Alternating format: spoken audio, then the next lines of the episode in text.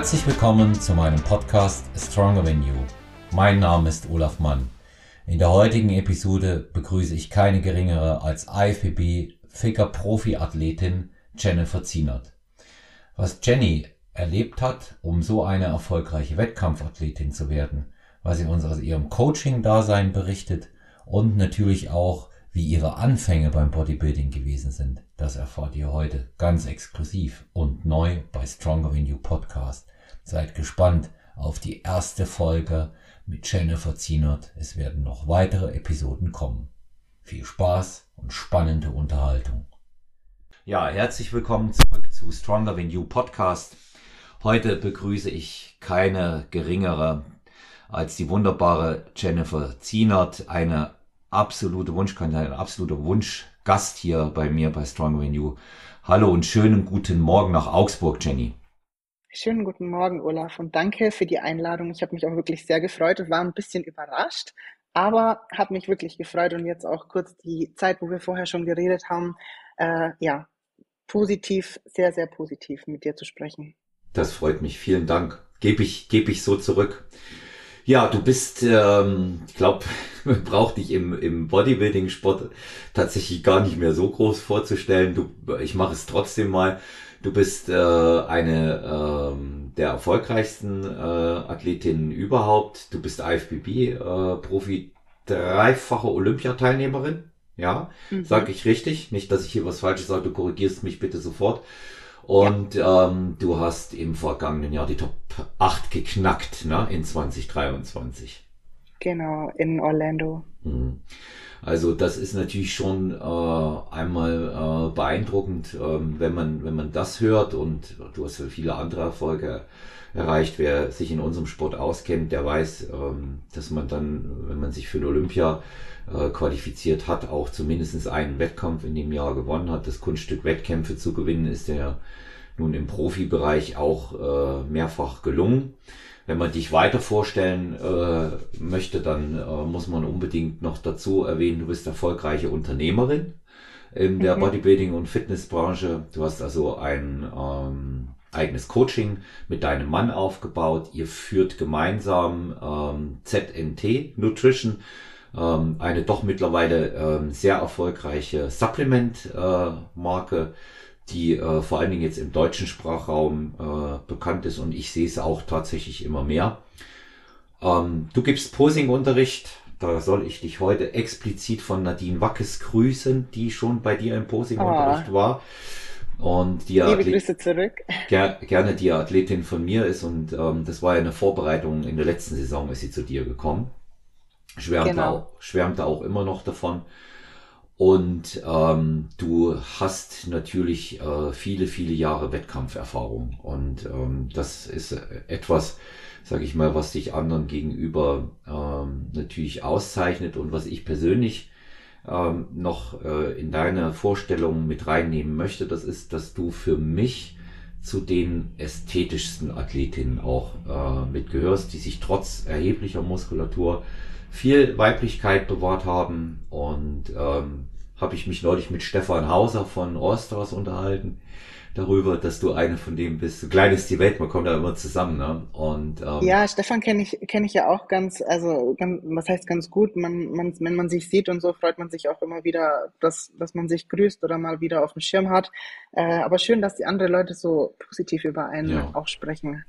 Ja, und das sind so die, die, die paar kurzen Sätze, ähm, wie ich dich äh, hier beschreiben und äh, vorstellen würde. Ja, wie, wie, wie bist du selber in den, in den Sport reingekommen? Du machst das ja jetzt nun auch schon einige Jahre, ne?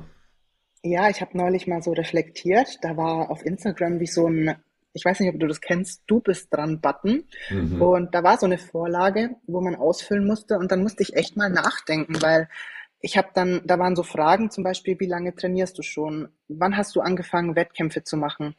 Und dann sind es wirklich einfach mal schon zwölf Jahre, in denen ich trainiere und einfach schon zehn Jahre, in denen ich Wettkämpfe mache. Und dazu gekommen bin ich eigentlich ganz simpel, weil ich habe eigentlich schon immer so ein bisschen Sport gemacht, immer alles verschiedene ausprobiert von Turnen bis Karate, bis Badminton, Ballsportarten. Dann habe ich auch Wettkämpfe getanzt, also so äh, im, in einer Gruppe, so Hip-Hop. Und aber irgendwie war alles nur so 70 Prozent. Und irgendwie habe ich da auch nicht so diese richtige Leidenschaft dafür entwickelt. Und dann habe ich mein, Abi, mein Abitur gemacht mit äh, 18, 19 war das, glaube ich. Und da war das Problem dann, dass ich keine Zeit mehr hatte für diese Tanzgruppe. Und dann habe ich überlegt, okay, was kann ich jetzt machen, wo ich ein bisschen flexibler bin und habe mich dann in einem Fitnessstudio angemeldet, das einfach 24 Stunden offen hat, dass ich einfach selbst entscheiden kann, wann ich ins Training gehe. Und dann haben wir dort im Studio, man, man lernt ja dann auch die Leute kennen und sieht immer wieder die gleichen Nasen. Und dann bildet sich ja auch so neue, eine neue Clique. Und da war eben eine, ein Athlet, den wir begleitet haben auf die fränkische oder bayerische, ich glaube, es war die bayerische Meisterschaft 2013.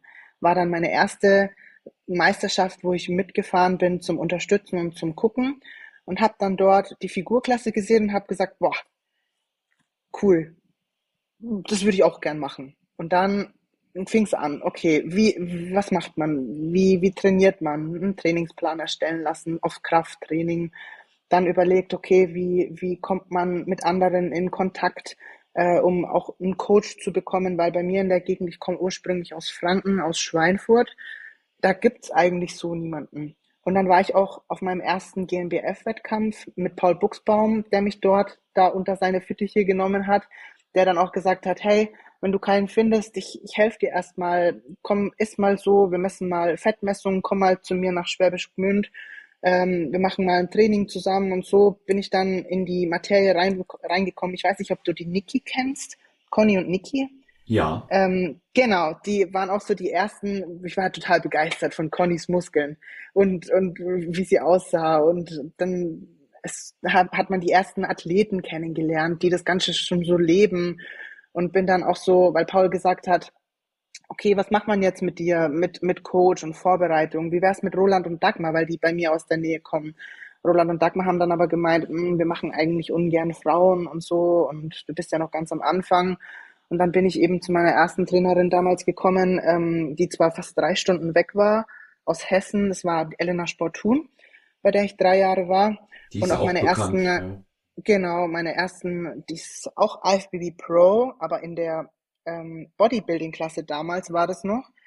Und da war ich dann drei Jahre, also drei Saisons auch. Und so bin ich dann dazu gekommen und reingehüpft und reingewachsen. Aber ich habe eigentlich schon immer in der Figurklasse gestartet, weil viele, die fangen ja mit Bikini an und habe mir wirklich erstmal zwei Jahre Zeit genommen, in die Materie reinzukommen, die gewisse Muskulatur und Erfahrung zu bekommen, bevor ich dann auf die Bühne gegangen bin. Hm.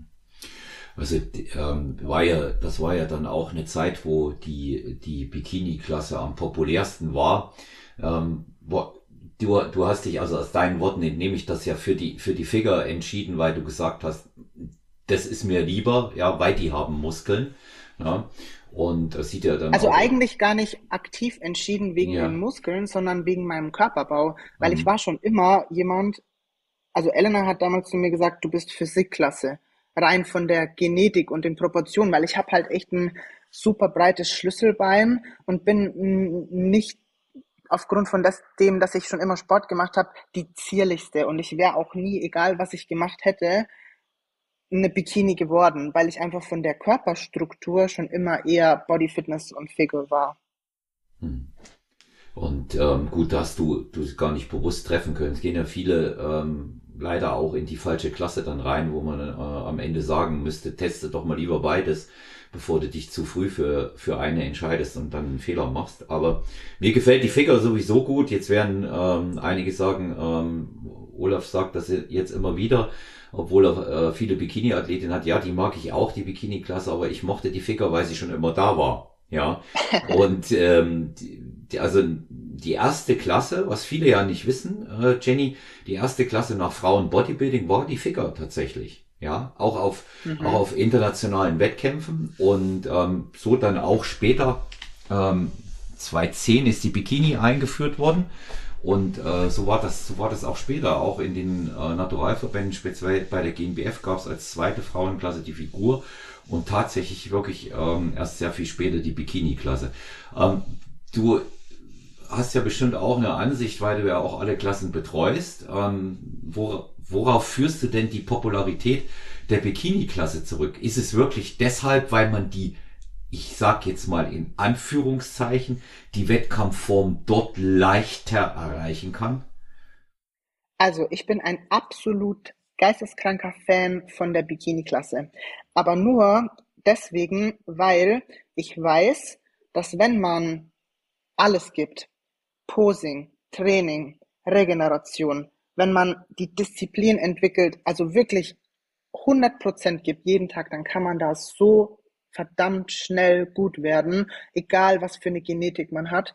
Und das finde ich einfach beeindruckend, weil in Figur braucht man einfach Genetik in, in Form von auch einer gewissen Körperstruktur oder und Knochenbau und auch einer Muskelqualität. Und die bekommt man nicht so schnell. Wenn man aber in der Bikini-Klasse super fleißig ist, man jetzt nicht irgendwie, keine Ahnung, 120 Kilo hat oder stark übergewichtig war oder keine Ahnung, dann kann man wirklich innerhalb von zwei, drei Jahren in der Bikini-Klasse sehr, sehr erfolgreich werden, wo man halt in der Figurklasse auf Dauer gesehen mindestens fünf bis acht Jahre braucht, um eine gewisse ja, Qualität der Muskulatur zu bekommen, um dann wirklich bei den Großen mithalten zu können. Also das ist meine Meinung. Hm. Also es ist, es ist tatsächlich so, weil, weil man äh, schon auch ähm, hier mit einem, ähm, ich weiß, der, Aufwand ist immer groß, aber mit einem Aufwand, der noch in einem überschaubaren Rahmen zeitlich irgendwann liegt, und mit Zeit meine ich Jahre, ja dann doch auch ähm, tatsächlich dahin kommen kann. Und es gibt mehr ähm, Athletinnen, die für die Bikini-Klasse geeignet sind, als sie es für die Ficker wären. Ja, das muss man, das muss man auch sagen. Und das, das gilt ja, äh, ob wir jetzt bei den, äh, bei den Naturalverbänden sind oder bei den anderen, das gilt ja auch äh, immer gleich. Bin auch ein Anhänger davon, ähm, aber ähm, einfach, einfach auch äh, eine Sache muss man hier immer sagen, Bikini ist für einen Coach immer ein bisschen Lotterie, ja, weil man natürlich nicht weiß, ja. was, was im Einzelnen ähm, gefordert wird, Jahr für Jahr.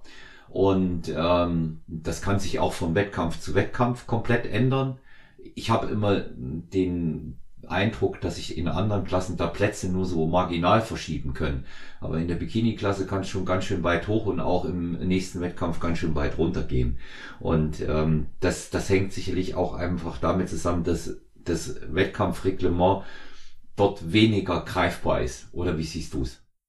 Also das Problem ist oftmals, dass die meisten, die in der Bikini-Klasse sind, von der Trainingserfahrung oder generell der Erfahrung aus dem Sport noch ganz am Anfang sind. Die wissen nicht, dass ihre 60 Prozent, die sie geben, ja nur 60 Prozent sind. Für die sind es 100 Prozent. Die könnten eigentlich weitaus mehr und dann auch viel mehr erreichen. Und das größte Problem meiner Meinung nach ist erstens mal, dass die meisten in der Bikini-Klasse sich nicht bewusst sind, wie wichtig Posing ist. Und ich, ich aufgrund von meiner Tanzerfahrung unterrichte ich seit elf Jahren mittlerweile Posing.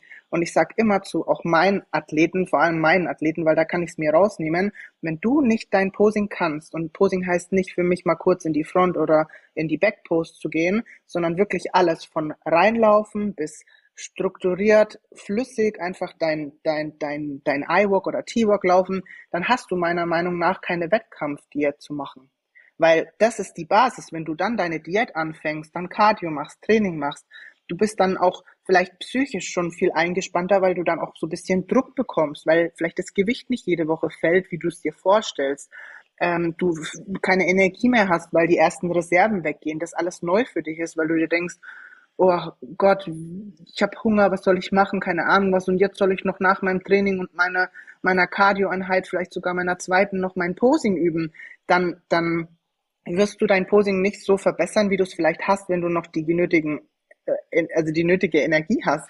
Und dann ist halt das Problem, dass es dann fünf Stück gibt, die sind geil in Form, die können sich gut präsentieren, die haben dann noch die Genetik und dann kommen fünf, die waren super fleißig, die waren auch fleißig mit ihrem Posing, haben vielleicht nicht die gute Genetik und dann kommen wieder fünf, die sind vielleicht in Form, können aber nicht gut posen und dann gibt's noch weitere fünf bis zehn Stück, die sind ja nicht ganz gut in Form, weil sie geschludert haben und sich auch nicht gut auf ihr Posing konzentriert haben. Und dann haben wir schon mal die 30 Leute zusammen in der Bikini-Klasse, die man ja schnell mal beisammen hat, wo man schnell hätte vielleicht auch mal besser sein können, wenn man einfach in gewissen Hinsichten mehr Prioritäten gesetzt hätte oder mehr Energie in Bereiche gesteckt hätte, die es benötigt hätten. Hm.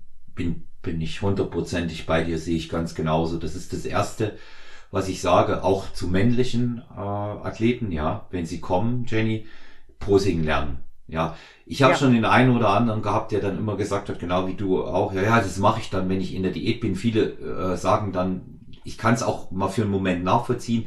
Ich mache es lieber, wenn ich in Form bin. Klar sieht's nicht so geil aus, wenn du im Aufbau bist und post bei den meisten erst erstmal. Ja? ja. Und da, da kennen wir uns auch, da sind wir auch kritisch als Athleten. Das ist schon richtig, nützt aber nichts. Du musst es trotzdem machen. Deswegen, sobald sie kommen, ich habe jetzt ähm, zwei Athletinnen, die haben am 1. Januar bei mir angefangen und wir wollen äh, in der Herbstsaison performen. Die waren sofort jetzt im Posing-Workshop am vergangenen Wochenende, dass dort das einmal eins kommt. Ja, wenn, wenn sie dann das Glück haben, in so einen Workshop zu gehen, ist es gut und dann kommen diese diese Einzelcoachings, ich sage denen das auch immer, ihr habt keine Kraft mehr in der Diät für Routine, äh, die ihr euch vorher ähm, erwerben könnt. Das, das kann man so spät einfach nicht machen. Und ich bin ähm, da auch dankbar gewesen, dass ich äh, mit fortgeschrittenem Alter sehr viel früher immer wieder angefangen habe, dort selber auch zu üben. Verlernen tust es ja Gott sei Dank nicht. Das ist wie Fahrradfahren, ja. Aber du, du merkst dann eben einfach auch, dass du in der Diät nicht mehr die Kraft hast, ja. Und ähm, ich meine, in der Diät sollte es ja eigentlich so weit sein, dass du gegebenenfalls je nach Klasse eine Kür dann übst, ja, und deine genau. Posing-Routine einfach runterspulst, so wie du es brauchst. Und was auch nicht ganz unerheblich ist, äh, liebe äh, angehende Athletinnen und Athleten, die hier jetzt auch äh, immer zuhören, auch ein Formcheck fällt mit dem besseren Posing für den Coach immer besser aus. Auf, auf jeden Fall und das fällt dem Coach auch auf, wenn man geübt hat. Ja, ja. Und ähm, dieses, dieses Thema äh, Körperspannung und was man aus dem Posing noch rausholen kann, das ist, äh, das ist ganz elementar. Und ich, ich sehe eben ähm, halt auch gerade in der Bikini-Klasse, ich habe mir neulich mal ein Video von 2014 angeguckt, Posing Bikini-Klasse. Das hat sich oh, doch yeah vollkommen verändert. Also abgesehen davon, dass die Bikinis und die Mädchen ganz anders aussehen, hat sich das Posing völlig verändert seitdem. Ja, aber das ist ja, ich finde das immer gut. Ich finde, es gibt so Leute, die sagen, oh, so, es ist nicht mehr so wie früher und alles ist anders. Ja, aber es muss ja auch anders werden, weil die Leute wollen ja auch irgendwie auf dem, ja, so ein bisschen un unterhalten werden. Was heißt unterhalten? Aber doch. Man will immer wieder was Neues sehen. Doch. Man möchte neue Reize, man möchte neue, neue, neue Athleten sehen, neue Posings. Es muss aufregend, spannend bleiben. Die Leute wollen immer mehr sehen. Schau dir mal alle alleine an, wie Figur sich verändert hat. Hm. Das ist mittlerweile ist das wie Physikklasse vor ja. ein paar Jahren. Ja. Also meiner Meinung nach. Und wenn, wenn ich damals mich selbst auf der Bühne gesehen hätte als 18-jährige Jenny, ich habe es erst vorgestern gesagt, niemals hätte ich gesagt, so will ich aussehen. Niemals. Das ist auch eine Entwicklung einfach, die, die da vorangeht. Die, die, die du auch vorher gar nicht absehen kannst. Gell? Das, das genau. das weiß man, das weiß man vorher nicht. Und ich, ich gebe mal, du hast recht mit dem, was du sagst. Ich würde, ich würde das gar nicht eingrenzen. Unterhalten werden. Ähm, wenn du, wenn du einfach ähm, dir überlegst, wir sagen hier noch immer Wettkampf, aber die Amerikaner sagen Show, ja, zu einem Bodybuilding-Wettkampf, zur nächsten Show ja, und oder zu der Show. Das ist eine Show und was anderes ist es ja letztendlich nicht. Wir haben vorhin im Warm-up auch gesagt, ähm, das ist ein Beauty-Contest und dem und diesen Regeln, denen muss ich mich äh, unterwerfen und das sind einfach auch äh, gewisse Aspekte des Showgeschäfts immer mit drin. Und das heißt, sich zeigen, sich präsentieren, ein bisschen übertreiben hat auch noch nicht geschadet, nicht zu sehr, aber ein bisschen übertreiben hat auch noch nicht geschadet. Und ähm, dann, dann sieht man eben auch einfach, dass die, die am besten performen können, ähm, auch äh, schon äh, sich da über Jahre auch halten. Wenn ich mal Bikini-Klasse ähm, IFBB nehme, äh, die Cordwasser, ja, die, äh, die ist ja, ja. Die ist so ein Dauerbrenner. Du hast ja auch das Gefühl, die bereitet sich ähm, vier Monate vor und dann ist die in Topshape, was natürlich nicht so ist, aber ähm, hat halt auch äh, eine gute Genetik und äh, geht sehr sorgsam ansonsten mit ihrem Körper um, so zumindest das, was ich im Podcast höre. Mhm. Und ähm, die hat aber ein sensationelles Posing auch drauf. Ja, und deswegen kommt die als Mitte 30-Jährige auch regelmäßig noch Top 5, äh, Top 3 bei einem Olympia. Und gewonnen Die haben ja muss sie bis dahin. genau, Ja. die hat die meisten Pro-Wins, aber es ist halt einfach so, wenn man, man muss das immer unterscheiden, weil viele sagen, ja, wann machst du die nächste Show, gönnst du dir jetzt nicht mal eine Auszeit? Das ist mein Job. Und als Profi ab einem gewissen Niveau musst du einfach Shows machen, du musst dich zeigen. Ich kann nicht einfach sagen, so wie früher, na, jetzt mache ich jetzt ein, ein Jahr lang mal gar nichts und ähm, ich baue auf und keine Ahnung was. Es geht eher darum, dass man auf dem Schirm bleibt. Wenn man jetzt noch äh, Amateur ist und macht seine erste Saison, dann muss man erstmal schauen, dass man die erste Prep überlebt und schaut, ob das was für einen ist. Und beim zweiten Mal weiß man dann genau, okay, ich muss mich einfach verbessern. Was ist mein Ziel? Wenn ich jetzt Bikini bin, habe schon einen ganz guten Glut, und ähm, es liegt eigentlich nur an der Präsentation, dann weiß ich, ich kann jetzt innerhalb von einem halben Jahr echt Gas geben und dann wieder auf der Bühne stehen und mich super top verbessern, auch von der Platzierung her, wenn ich einfach die Parameter beeinflusse, die ich beeinflussen kann. Und manche Parameter, die man beeinflussen kann, liegen halt vielleicht nicht in den eigenen Händen, sondern in der Zeit und in der Kontinuität. Und dann muss man sich halt einfach Zeit lassen. Aber das ist halt immer wichtig, dann auch, ja, jemanden zu haben, der das Ganze objektiv sieht, weil wenn man nach sich selbst geht, du weißt es vielleicht selbst von deinen Athleten, die sind dann wieder zwei Monate in Off-Season, dann wollen sie eigentlich schon wieder auf die, in die Diät, weil sie sich unwohl fühlen, Mhm. weil sie vielleicht fünf bis zehn Kilo mehr auf den Rippen haben, die aber super wichtig sind für den Fortschritt, für die nächste Bühnenform, für die Steigerung, für die nächste von Top 10 auf Top 5 oder Top 3 Platzierung. Das muss man, das muss man einfach auch als Athlet irgendwann äh, erkennen und äh, verinnerlicht haben. Ja, es ist, man kann sich natürlich bei, kann und sollte sich auch bei diesem äh, ganzen Aufbauprozess ein Limit setzen, was das Gewicht angeht, aber es gehört einfach dazu. Da, da kannst du jetzt über die verbesserte hormonelle Ausgangslage sowohl bei Frauen als auch bei Männern mit einem höheren Körperfettanteil äh, sprechen. Du kannst solche Dinge wie Lebensqualität hier mit einbeziehen. Ich meine, für die meisten ist ähm, der, der Lifestyle, den wir haben, A, nicht nachvollziehbar und B, äh, würden sie das auch gar nicht wollen. Ja, aber äh, für uns bedeuten ein paar Monate Off-Season ähm, in der Regel einfach mal Luft holen und das Leben genießen. Und äh, wenn ich dann oft gefragt werde, ja, gehst du dann auch mal Pizza essen und solche Sachen, sage ich, nee, mache ich nicht. Ich esse dann eigentlich eher mal Fleisch und eine Ofenkartoffel, weil mir, weil mir das, äh, das andere gar nicht schmeckt, gar nicht mehr schmeckt. Ja, ich da auch gar, Okay, auch, aber da grätsche ich, da grätsche ich dazwischen, ne? weil ich bin nämlich diejenige, die, die gerne die Pizza wählt. Weiß ich, deswegen habe ich es jetzt gesagt. Deswegen, ich weiß, das habe ich schon mitgekriegt, ja. Und ähm, aber das, das ist, das ist auch, das ist auch für jeden, ähm, denke ich, auch für jeden immer in Ordnung, ja. Und ähm, du musst, du musst dir Off-Season äh, die Zeit nehmen. Schwer für für viele Athleten, das zu verinnerlichen. Auch für mich manchmal, wenn ich mich jetzt als Athlet betrachte, ne, ist es schwer, das äh, zu verinnerlichen, zu sagen, ich brauche das wirklich. Ich merke es jetzt aber mal gerade bei mir, weil ich gefühlt ähm, zweieinhalb Jahre auf Diät war. Ja, also immer wieder Mhm. zwar mit Intermediates nach Ende der Shows und dann wieder in die nächste Saison rein, aber bei mir war es so, ich habe gemacht ähm, Frühjahrsaison, Herbstsaison, Frühjahrsaison, Herbstsaison, Frühjahrsaison. So war es bei mir. Hintereinander. Das ist ja fast, das ist ja fast wie bei mir auch die letzten zwei Jahre, Ja. seit 2021. Wie viele Shows hast du gemacht? Also ich habe in der Zeit gemacht ähm, 13. Weniger als du. Ja. Stimmt. Sti- Ich, ich, ich, war, ich, war, neulich super erschrocken, dass es echt seit 2021 bei mir, es waren sechs Shows im 2021, vier Ja, Shows war noch das Corona-Jahr, 2022, genau, und jetzt letztes Jahr, 2023, waren es ja schon wieder fünf oder sechs Shows. Hm. Also ich Also war geisteskrank. Ja, nur, nur, nur muss man aber auch immer die Verhältnismäßigkeit sehen. Ich habe ja, ähm, das ist, da, da, das ist Realität, das ist jetzt kein Kokettieren. Da bin ich mir ja mit meinem Coach auch einig. Ja, ich bin ja 26 Jahre älter als du und ähm, da, Ja, das, natürlich, da natürlich. musst, da brauchst du diese Erholungsphasen. Deswegen, es war, das war so schön, wie, so lange wie es lief und wir beide wissen auch, dass es süchtig macht. Ne? Du musst ja nur die Farbe riechen. Da geht's ja schon wieder los. Ne? Da wirst du ja, da wirst du ja geil auf Wettkämpfe. Das kennt ja jeder, der das schon mal gemacht hat. Aber ich habe dann auch wirklich gesagt, nee, jetzt mal eine Offseason, da geht's gar nicht zu sehr viel zuzunehmen. Es geht um wirkliche Erholung. Weil zum Schluss habe ich einfach auch gemerkt, es sah nicht mehr so gut aus. Es Ganz genau, finde ich ja, auch. Ja, ja, es, ja. War, es war die Härte da, war alles da, das ist keine Frage. Und auch eine Form, mit der man sich jetzt nicht unbedingt schämen muss.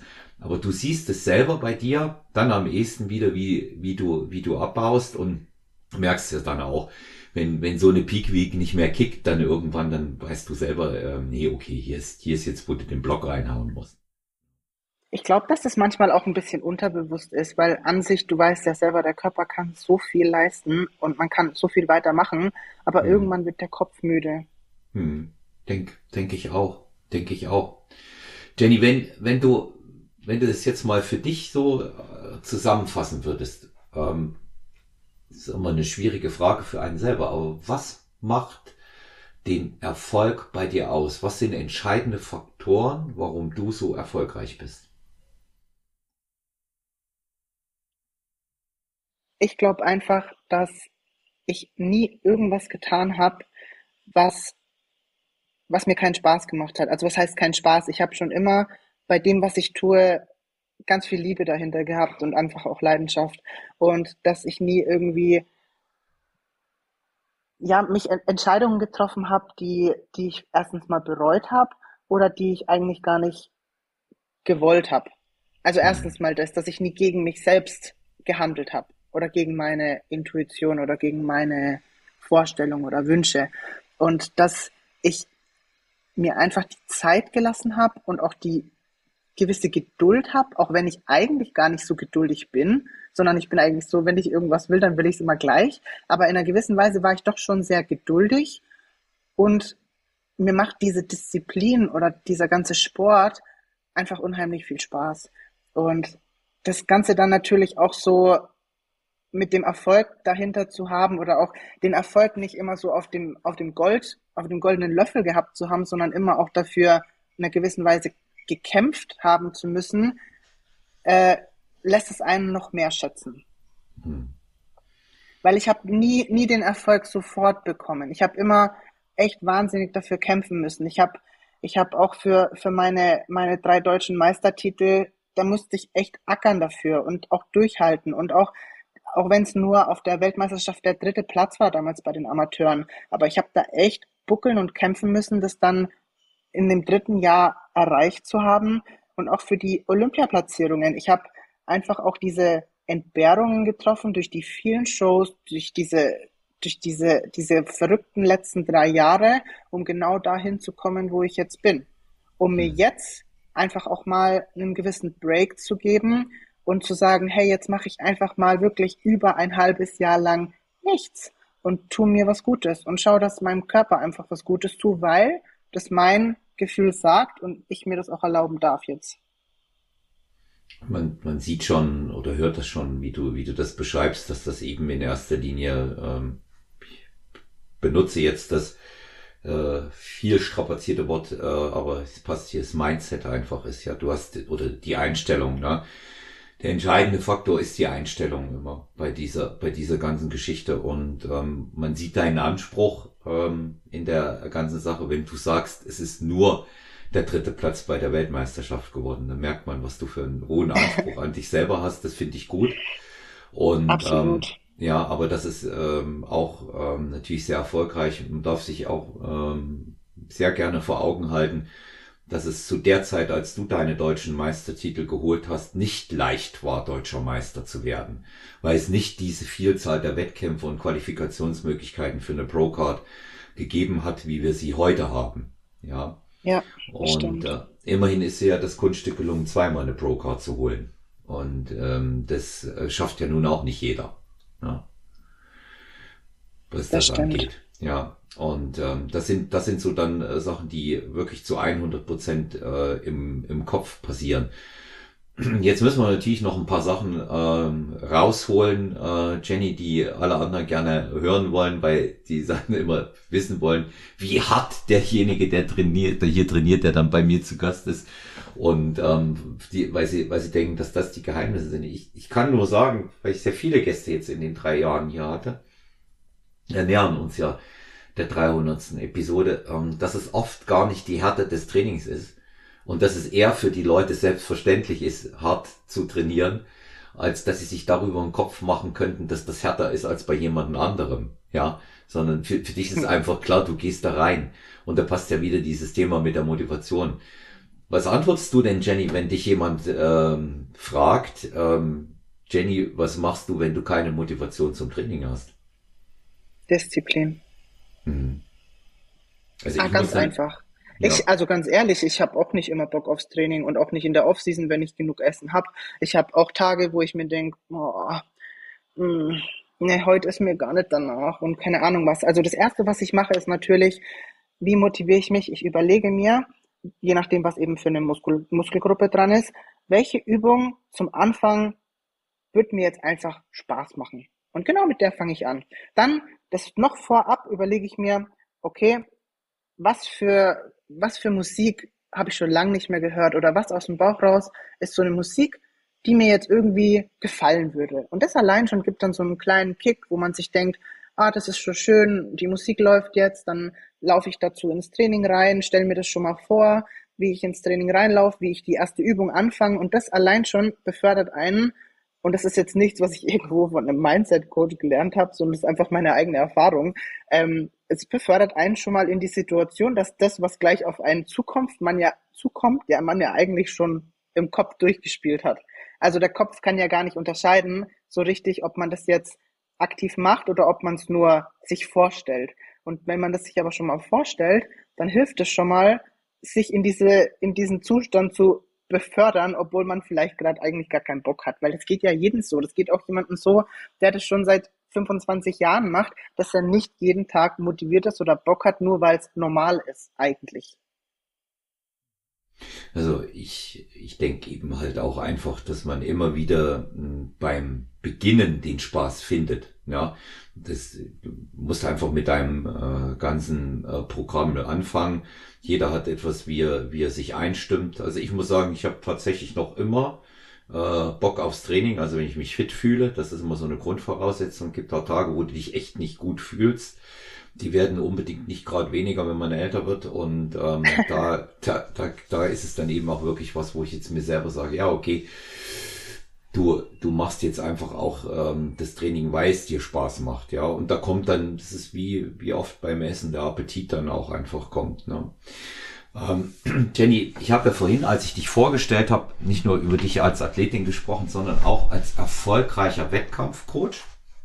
Das Coaching ja machst du ja zusammen mit deinem Mann, ähm, der ja auch dich perfekt vorbereitet, äh, dich genau. immer präpariert auf die Wettkämpfe seit 2021, ne? Macht, äh, mhm. macht dein Mann das. Und ähm, ihr habt äh, viele erfolgreiche Athletinnen ähm, und ich weiß gar nicht, habt ihr Männer auch? Das habe ich jetzt gar nicht recherchiert. Ja die, klar, also ja. ich, ich coache ja schon seit acht Jahren und ja. seit 2021 dann eben in Kombination mit meinem Mann.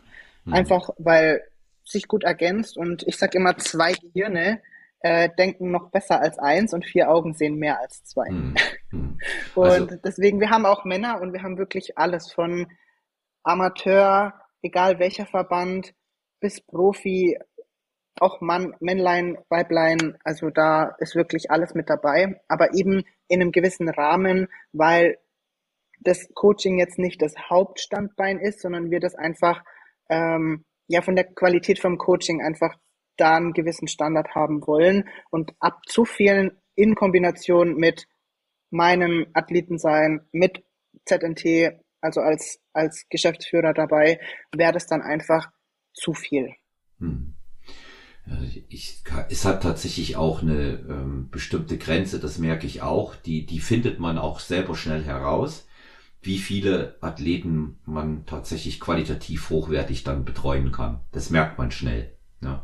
Und ähm, da ist auch mein Anspruch, dass ich sage, da setze ich lieber einen Block rein und nehme jetzt äh, den nächsten oder die nächste nicht auch noch. Wir haben ja immer ein bisschen so das Glück, dass wir von Saison zu Saison äh, auch etwas unterscheiden können. Ja, also wenn wir viele. Athleten haben, bedeutet das ja nicht, dass die alle gleichzeitig in einer Saison antreten. Es gibt ja welche, die früher äh, oder Herbst machen, manches, manche beides und insofern kann man schon auch da einige führen, aber Qualität wird, äh, wird irgendwann dann darunter leiden. Wie ist das bei euch aufgeteilt? Ähm, macht dein Mann die Männer und du die Frauen oder ist es tatsächlich so crossover, dass ihr immer mitguckt bei den anderen? Also eigentlich ist es so, bei gewissen Männern, wir haben ja auch Lifestyle-Männern, Männer, ähm, macht, macht das, machen wir das zusammen. Aber eigentlich so in der Off-Season und so mache ich das zu 80 Prozent alleine. Und wenn es dann so in die, in diese, ich sag immer, in die heiße Phase geht, ähm, da schalten wir dann Daniel dazu und dann werden die Check-ins und die Formchecks und so weiter eben unter vier Augen gemacht, dass einfach, ja, so gewisse Meinungsverschiedenheiten oder Sichtweisen dann besprochen und kommuniziert werden, um dann den perfekten äh, Weg oder Lösung zu finden für den, für den Athleten. Dass man sagt, wenn ich zum Beispiel sage, hm, würdest du das und das machen? Und dann sagt er, ja, auf jeden Fall. Und dann ist es so eine kleine Bestätigung und man ist dann auf dem gleichen Nenner und zum Vorteil des Athleten, weil dann einfach, ja, zwei Köpfe mit der Erfahrung dann das Ganze entschieden haben. Also das, das klingt zuallererst mal sehr harmonisch, aber ähm, ja, total. Ist, ja, und ähm, das, äh, ich bin wäre, wäre da auch hin und wieder über jeden Ratschlag dann äh, ganz dankbar. Ich will nicht sagen, dass man als Coach betriebsblind ist, aber ähm, der eine oder andere Input von außen, der tut da schon mal ganz gut. Ja, weil du ähm, du findest du findest ja ähm, dann eben auch ähm, bestimmte Dinge noch besser heraus, wenn jemand mit drüber guckt. Ne? Und äh, oft hilft schon oft hilft schon einfach mal so so eine andere Ansicht. Ja, denn das ist ja schon ein komplexes Thema, wenn man Training und Ernährung ähm, bei ähm, einem Athleten oder auch bei einem äh, Lifestyle-Kunden äh, immer immer kontrollieren muss. Ja. Ähm, wie, wie, geht, wie geht ihr denn ran? Wie ist denn eure Arbeitsweise? Ist, macht ihr, das, dass, die, dass die Hörerinnen und Hörer mal wissen, was ihr für Modelle auch habt? Macht ihr auch eins zu eins Coaching oder ist es in Anführungszeichen nur Online-Coaching? Also uns ist es wichtig, dass die Anliegen der Athleten oder Klienten einfach ähm, dementsprechend auch umgesetzt werden. Es gibt einfach welche, die kommen 600, 700 Kilometer weit weg. Ich habe Klienten, die sind auf Mallorca oder auf der anderen, auf der anderen Erdkugelseite. Die können natürlich jetzt nicht vorbeikommen, auch wenn sie es wollen würden. Aber ich finde es in der Prep und auch in der Off-Season wichtig, in gewissen Abständen die Leute zu sehen und auch mit denen persönlich in Kontakt zu sein. Und das ist immer ganz individuell, je nachdem, wie die auch ja von der Arbeit Zeit haben, wie sie es einrichten können, wie sie es auch benötigen oder ob sie zum Beispiel auch zu Personal Trainings oder Posings vor Ort kommen, dann macht es natürlich auch Sinn, gleich die Form mit anzuschauen.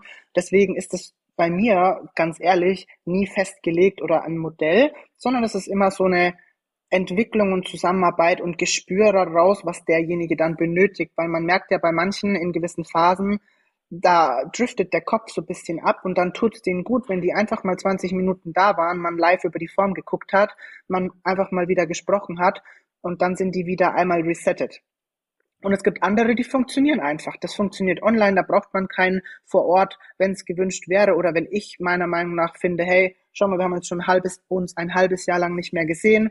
Wie sieht's denn zeitlich aus? Komm doch mal wieder vorbei ähm, dann freuen die sich natürlich auch total. Aber das ist immer so eine gewisse Empathie. Und das ist genau der Punkt, weswegen ich sage, das, was wir hier machen, ist so einzigartig, aber auch so, ja, ich, ich wie du schon gesagt hast, ich posaune es jetzt nicht so raus.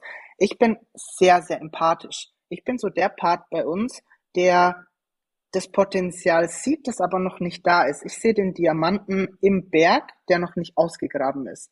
Und ich spüre auch den, die Leute, wie sie sind, wie sie denken oder vielleicht auch, was die Vergangenheit oder die vergangenen Erfahrungen oder der Charakter auch ja dazu die Leute so dazu bringt, wie die halt eben sind. Also ich sehe da einfach mehr hinter dem Ganzen. Und Daniel ist da so ein bisschen der der sachliche, der rationale, der sagt, okay, ähm, zu dick, wir müssen Kalorien wegmachen, da fehlen die Muskeln, da ist das Posing kacke. Er ist so der Part, der eigentlich für die Exzellenz verantwortlich ist. Also das, wo die Empathie einfach weichen muss. Und deswegen ist das auch eine gute Kombi mit mir, weil was bringt mir die ganze Zeit als Athlet ein Gestreichel oder ein Babysitting? Aber es gibt auch Leute, die brauchen diese gewisse Empathie und die brauchen eine gewisse, ähm, ja, nicht liebevolle Art, aber einfach so eine gewisse Motivation auch, vor allem zum Anfang, aber jetzt kein Babysitting, aber einfach ein, ja, so ein bisschen äh, nicht dieses, dieses mit dem Hammer drauf und, äh, und das und die Kritik, sondern man braucht ja auch in einer gewissen Hinsicht jeder Mensch auch mal ein bisschen ein Lob oder ja, ein Gespräch oder keine Ahnung was. Also ich finde, ich finde das ähm, auch sehr wichtig, dass es, dass es beides ist. Ja, also äh, genau. ein, gewisses, ein gewisses Maß an, an äh, Streicheleinheiten ähm, ist schon auch notwendig für den Athleten. Ähm, speziell jetzt in der Diät Streicheleinheiten sehe ich dann äh, immer so, äh, sie, sie auch ein bisschen anzufeuern, ja und ähm, auch mal auch mal zu sagen, wenn es jetzt wenn es jetzt vielleicht nicht so ein guter Formcheck war zu sagen, ja, das fehlt uns noch, da muss es mal noch ein bisschen besser werden, aber trotzdem auch immer sagen, das ist schon sehr, sehr gut geworden. Schau, was wir erreicht haben. Und für die Athleten ist es ja und, und auch die Lifestyle-Kunden ganz oft schwierig, Unterschiede überhaupt zu sehen. Deswegen haben wir ja unsere zwei Monitore, wo wir die Vorher-Nachher-Bilder in großer Auflösung vergleichen können, die ja nichts beschönigen. Ja, und ähm, ja. die, die, die die Realität einfach auch so zeigen, wie sie sind, wie sie ist, aber eben auch mit mit den, mit den positiven Aspekten, mit dem, was schon gut geworden ist. Und ähm, das sind, deswegen denke ich, ist das äh, schon ganz gut, wenn ihr euch das auch ähm, aufgeteilt habt. Ich muss beides machen. Ne? Ich muss streicheln. ich muss streicheln. Ja, ich, ich, ich mache ja. ja, wie gesagt, auch beides, aber das, Daniel ist da wirklich so der, wenn es noch, du, du weißt es selber, bei Athleten, es gibt so welche, das sind vielleicht fünf Prozent, die sind wirklich in Form. Und Daniel ist so, der erkennt das, wenn diese fünf Prozent einfach noch notwendig sind und wenn es nur zwei Prozent ist. Aber so kommt es halt dazu, dass wenn der Athlet wirklich macht, was man sagt, und das ist ja schon mal oftmals leider nicht immer der Fall, das kennt ihr bestimmt auch, dann ähm, kommen die auch in Topform. Und jemand in Topform, der vielleicht noch ein kleines Defizit, was weiß ich, in irgendeiner in der Muskulatur hat, wird immer meistens vor demjenigen platziert, der vielleicht die runderen Schultern hat, aber noch zu viel Körperfett.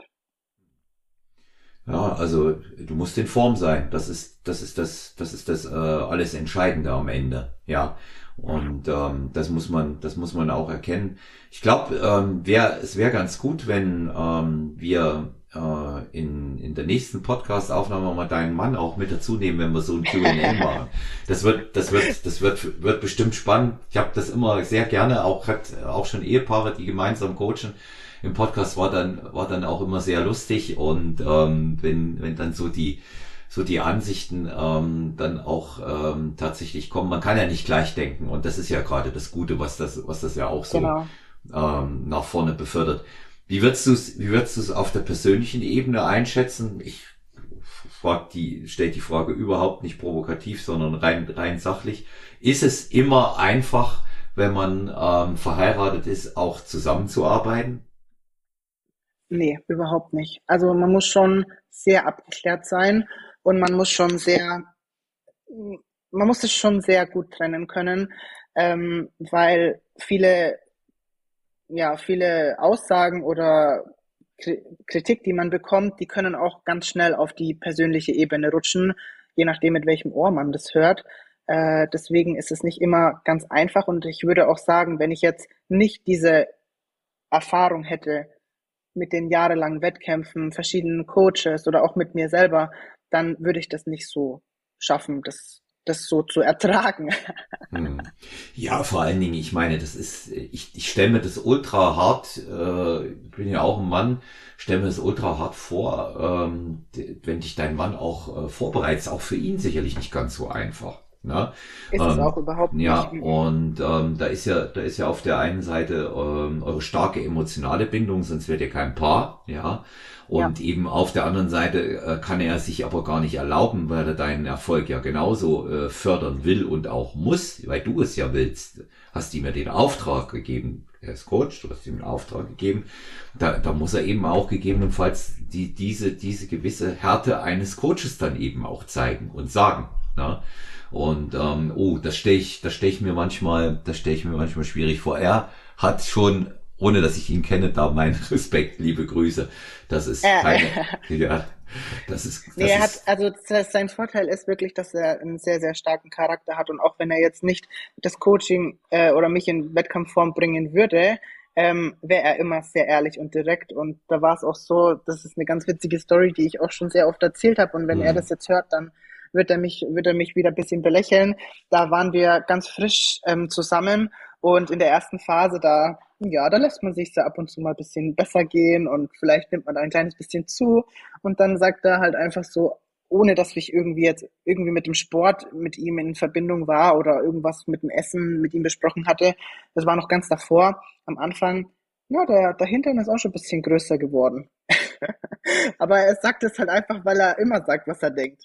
Und das ist ja auch irgendwie in einer gewissen Weise gut. Ich war dann, glaube zwei Tage erstmal ein bisschen so beleidigt. Und dann aber habe ich mir gedacht, ja stimmt, eigentlich hat er recht. Ich könnte immer wieder ein bisschen aufpassen. Ja. Ja, ich, das finde ich jetzt auch noch eine, noch eine sehr, lass es mich mal so sagen, süße Art, das rüberzubringen. Ja, also das, das war, das, das, das wird, das würde bei mir noch so als Teilkompliment durchgehen. Und, äh, aber da, da, da hast du, da hast du natürlich, klar, ist logisch, wenn, wenn du das so am Anfang, wenn du jemanden ja gerade erst, ähm, gerade erst kennenlernst, ähm, da hast du natürlich da zu schlucken. Aber ich finde, ich finde es schön, wie ehrlich du da bist und sagst, nee, das geht natürlich nicht, ähm, pa äh, Partnerschaft und Zusammenarbeit so ganz ohne Konflikte. Aber ich glaube, wenn man sich resettet, äh, immer wieder gegenseitig und, und auch weiß, was man will, dann ist man schon in der Lage, äh, es zu trennen. Man muss nur dieses immer wieder leben auch, ja. Man muss das ja immer wieder leben. Man kann jetzt nicht sagen, nachdem das hat es mit Sicherheit auch bei euch gegeben, äh, dass, dass es da mal kracht, ja. Und nach dem ersten Krach, da sagt, nee, jetzt arbeiten wir nicht mehr zusammen und weil sonst leidet dies oder das. Man muss es probieren, immer wieder probieren. Es gibt einen Konsens, solange wie man äh, Kommunikation hat. Immer. Genau, ja. so ist es. Und das ist egal, ob das dann der Partner ist oder der Coach ist. Es, man lernt den Charakter auch erst kennen, wenn es vielleicht einfach auch mal kriselt. Und dann zeigt sich ja auch das wahre Gesicht von dem anderen. Und das äh, weißt du ja selbst, oder das hatten wir im Vorgespräch ja auch mit Athleten, die dann vielleicht auch weitergehen oder weiterziehen. Ähm, und das Problem ist oftmals einfach, dass da Kommunikation fehlt, die sich dann auf der Seite entweder von, vom Athleten zum Beispiel ähm, zurückgehalten, also der Athlet dann sich zurückgehalten hat, äh, wo vielleicht es einfach geklärt hätte, also es hätte einfach geklärt werden können, wenn man da mehr oder offen miteinander gesprochen hätte. Hm. Und ähm, der ist, da ist natürlich aber auch äh, letztendlich mh, hm, haben wir eine andere Zeit. Ich sage jetzt nicht früher war es besser, definitiv nicht. Aber wir haben eine andere Zeit und heutzutage werden Probleme lieber schriftlich als ähm, ähm, persönlich geregelt. Ich sage, es ist eigentlich mindestens ein Telefonat drin, aber besser ist ein Kaffee damit man das so beendet, wie es angefangen hat. Und ähm, diese Konfliktfähigkeit sollte jeder haben. Keiner sagt, dass es einfach ist, so ein Gespräch ist, wo sich ein Coaching beendet, von keiner Seite. Im Übrigen mal so, by the way, wir Coaches beenden auch Zusammenarbeiten. Das hört sich jetzt immer so an, als ob wir dem ausgeliefert wären, was Athleten äh, machen. Wenn es bei mir menschlich nicht passt, beende ich die Zusammenarbeit. Ja, ja. Das, das, bringt, das bringt mir überhaupt nichts. Du hast das vorhin auch gesagt, dass, dass das auch äh, alles seinen Grund hat. Aber man sollte den, ähm, diesen Anstand auch bewahren und so viel Konfliktfähigkeit haben, um sich hinzusetzen und das miteinander auszusprechen. Ja. Und ähm, ich werde eben nie die eine äh, Geschichte eines Trainerkollegen äh, von mir vergessen, der mir ähm, erzählt hat, nach sechs Jahren Zusammenarbeit ein Zweizeiler per WhatsApp-Nachricht. Ja. Hm. Ja, hm. und das, da, da muss ich, da muss ich dann einfach auch sagen, ähm, bei solchen Geschichten bin ich raus und ich sage das hier auch immer wieder, spreche das auch bewusst mit Coaches vorher im Vorgespräch und auch hier an. Da, da gehört einfach eine, eine etwas andere Kultur her, äh, an der sich aber beide Seiten beteiligen müssen, Coach und Athlet. Das, ähm, dieses Coach-Hopping wird man nicht vermeiden können. Da ist das Überangebot einfach schuld. Und ähm, in der Realität betrachtet Jenny ist es ja sowieso so, dass kaum ein Athlet oder eine Athletin unterscheiden kann, wo ist wirklich Fachkompetenz. Wo ist denn die?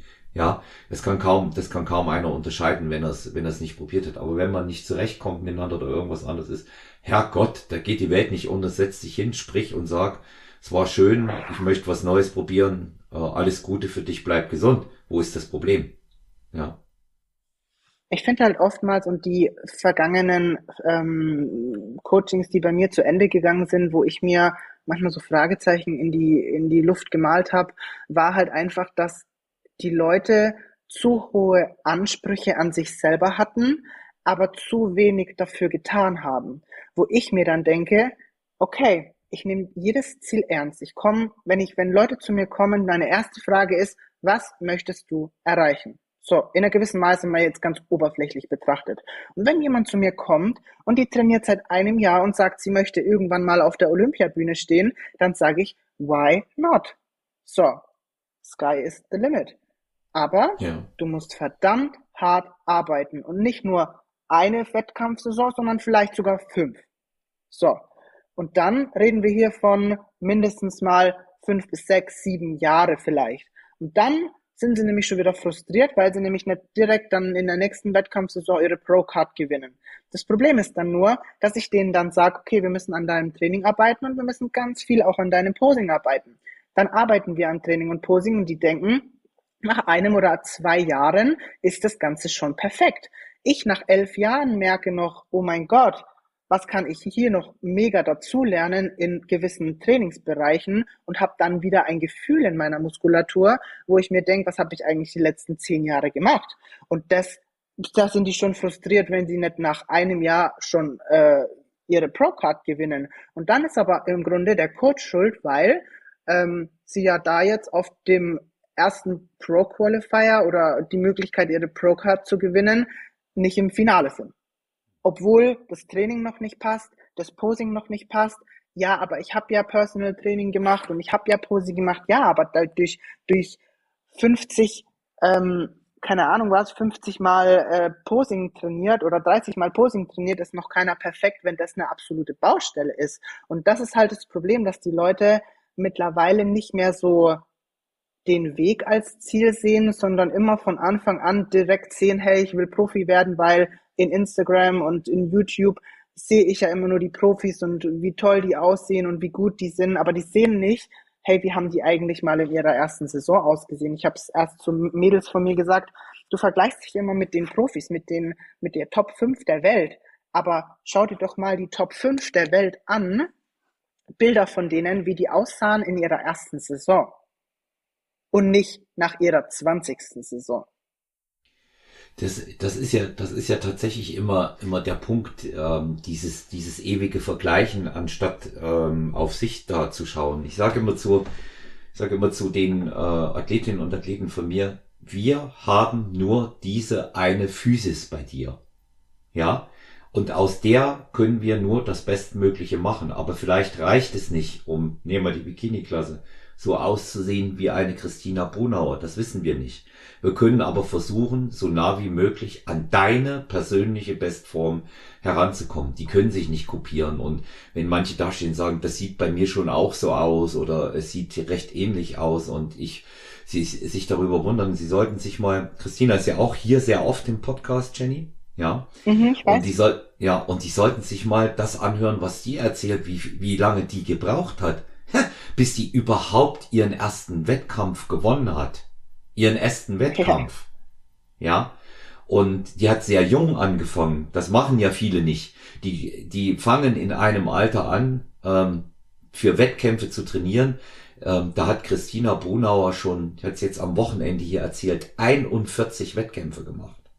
Ja, ah, genau. Ja, das, das mal auch als, als Beispiel von anderen. Oder wie bei dir, wie viele Wettkämpfe hast du insgesamt gemacht in diesen elf Jahren?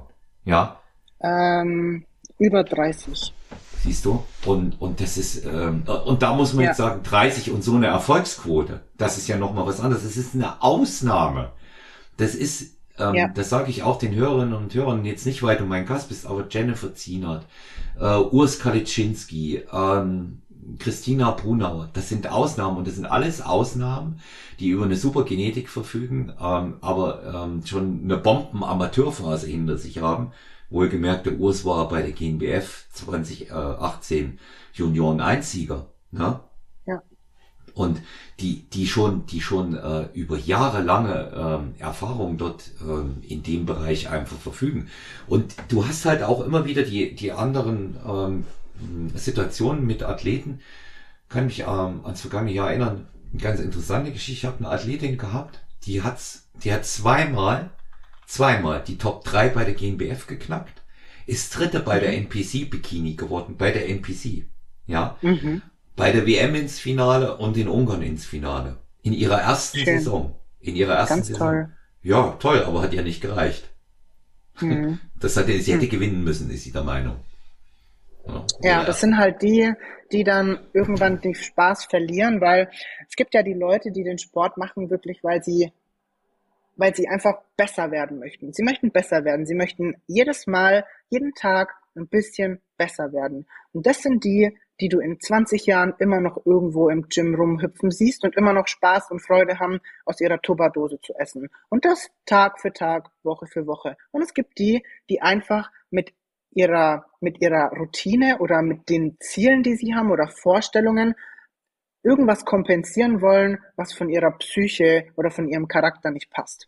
Hm. Und die werden auch niemals erfolgreich auf der Bühne stehen. Die werden niemals mehrere Jahre oder, oder Jahrzehnte den Sport so durchziehen wie jemand anderes, weil die ganz andere Baustellen haben. Aber das ist überhaupt nicht schlimm, weil das Problem ist, dass wir Coaches ja oftmals auch dafür da sind, nicht nur Menschen auf die Bühne vorzubereiten, sondern Menschen bei der Entscheidung zu helfen, äh, dass sie genau das, was wir machen oder was wir, worum, warum sie gekommen sind, dass es genau nicht das ist, was sie brauchen in ihrem Leben. Es gibt ja viele, die hören auch wieder auf und sagen, oh nee, ich möchte doch nicht mehr auf die Bühne gehen. Ich, ähm, ich möchte aus dem Coaching gehen, ich habe mich entschieden, ich möchte das Ganze nur für mich machen. Das ist für mich ein riesen Gewinn. Das ist fast ein genauso ein großer Gewinn wie jemand in Topform auf der Bühne, weil ich finde es toll, wenn Leute erkennen, dass dieses extreme Ziel, Wettkampf oder Pro-Card oder keine Ahnung was, doch nicht das ist, was sie mhm. eigentlich wollen, weil sie sich damit eher kaputt machen würden.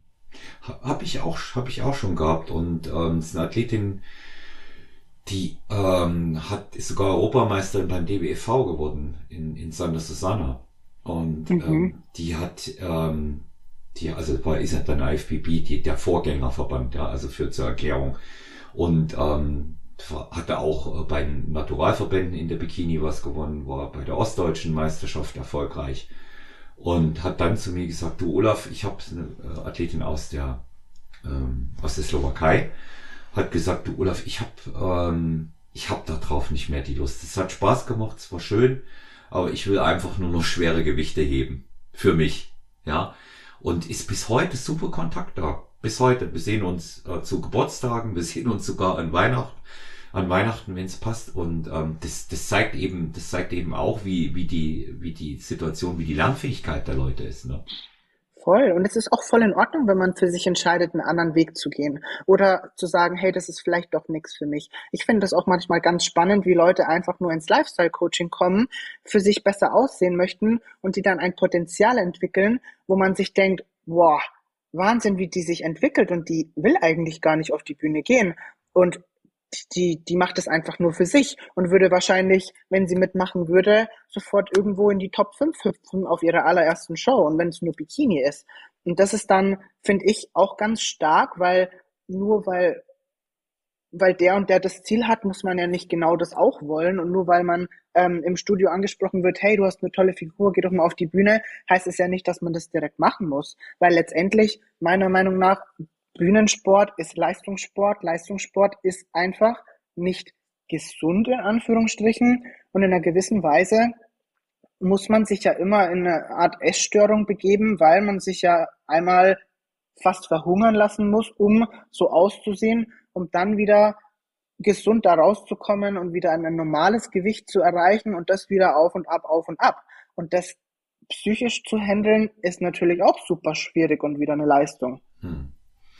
Ja, es ist ähm, nach meiner Auffassung ist das sowieso das, das äh, schwierigste Programm, mit dem danach äh, zurechtzukommen. Du bist immer ähm, irgendwo total geflasht, wenn du ähm, die Bühnenerfahrung machst. Ganz egal, wie du abschneidest, ist es erstmal äh, ein tolles Erlebnis und viele, deswegen sagte ich ja vorhin süchtig, ne? Viele kommen da ähm, auch nur schwer äh, von los, aber ähm, man muss generell mit den Begleiterscheinungen dort einfach ähm, immer auch zurechtkommen und es gibt genügend Menschen, ich finde das sogar charakterlich und von der Persönlichkeit her sehr gefestigt, wenn jemand von sich aus entscheidet, hm, nee, ist wahrscheinlich doch nicht so für mich das Richtige. Ne? Sage ich auch, finde ich ja. sehr stark. Ja, und das, da, das muss, das musst du, das musst du erstmal äh, können, dir das, dir das auch einzugestehen. Ja. Ähm, Jenny, ich würde, ich würde für jetzt mal, wir hatten ja vorher schon gesagt, das werden mit dir mit Sicherheit mindestens noch eine weitere Folge, wenn nicht sogar noch mehr, für heute mal in die Zielgerade einbiegen und vorschlagen, dass wir ähm, im zweiten Step ein Q&A machen und ich ein paar mhm. Fragen einsammle. Und mhm. ähm, wenn äh, Daniel einverstanden ist, ähm, dass wir das zu dritt machen, wenn du ihn mal fragen würdest.